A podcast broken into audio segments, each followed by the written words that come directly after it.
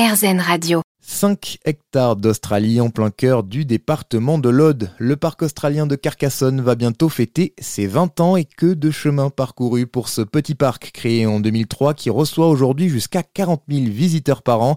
Bien plus qu'un simple parc animalier, sa fondatrice Carole Masson revendique un parc à taille humaine au modèle bien éloigné des grands parcs zoologiques.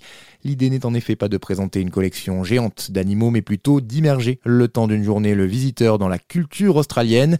Mais pas de panique, vous y croiserez bien sûr des kangourous, l'animal fétiche de Carole. Je le trouve fascinant sur le plan biologique. Hein, si vous voulez, ce bébé qui naît de rien, c'est-à-dire qui est accouché alors qu'il est une larve, sans patte arrière, sans oreille, euh, et qui arrive à se hisser et à se plonger dans la poche de, de la maman pour euh, terminer son développement qui dure après dans la poche euh, à peu près neuf mois, c'est voilà, comme je vous le disais, fascinant.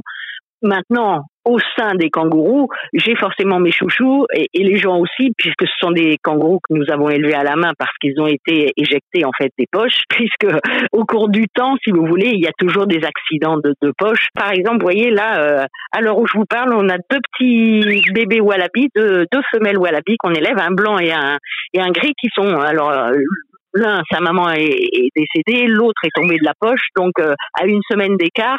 Et là, il y en a pour plusieurs mois d'élevage au biberon. Donc ça, c'est un vrai grand travail parce que c'est toutes les deux heures et jusqu'à ce que l'animal ait 9-10 mois, quoi. Hein. Donc c'est c'est c'est voilà, c'est quelque chose de longue haleine, mais qui voilà, on a la satisfaction d'avoir sauvé des animaux et qui après sont très reconnaissants parce que de toute façon ils ont gardé ce lien à l'homme. Ils peuvent se remélanger en fait au troupeau après, une fois que l'élevage à la main est terminé, mais ils gardent ce, lien avec vous. L'entrée au parc australien coûte 11,50 euros pour les adultes et 8,50 euros pour les enfants de 3 à 11 ans. C'est gratuit pour les moins de 3 ans. Plus d'infos sur le parc australien.fr.